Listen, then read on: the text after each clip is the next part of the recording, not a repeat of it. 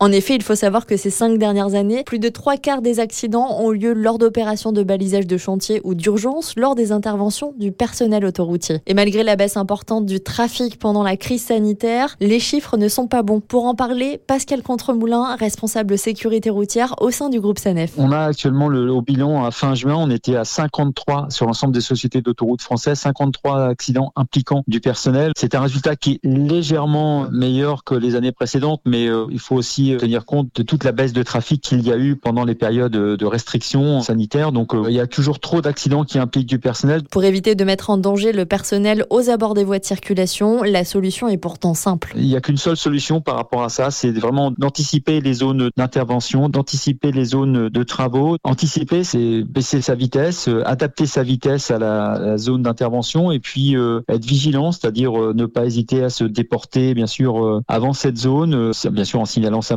Et anticiper ces zones d'intervention, c'est possible car vous êtes à chaque fois prévenu en amont. Toutes les zones d'intervention sont présignalées. Alors présignalées soit par euh, des panneaux que vous allez voir tout le long de la route, sont aussi indiquées sur les panneaux à message variable. Et bien sûr, euh, le 177 se fait écho de toutes ces euh, interventions sur le réseau, que ce soit pour des ramassages d'objets, par exemple, pour des interventions sur des véhicules en panne ou sur des accidents. On rappelle également la notion de corridor de sécurité, cette fameuse distance de sécurité qu'il faut respecter entre votre véhicule et le personnel en intervention en vous déportant plus à gauche. C'est important, mais surtout obligatoire. Le personnel autoroutier est là au quotidien pour vous protéger, alors veillez sur eux.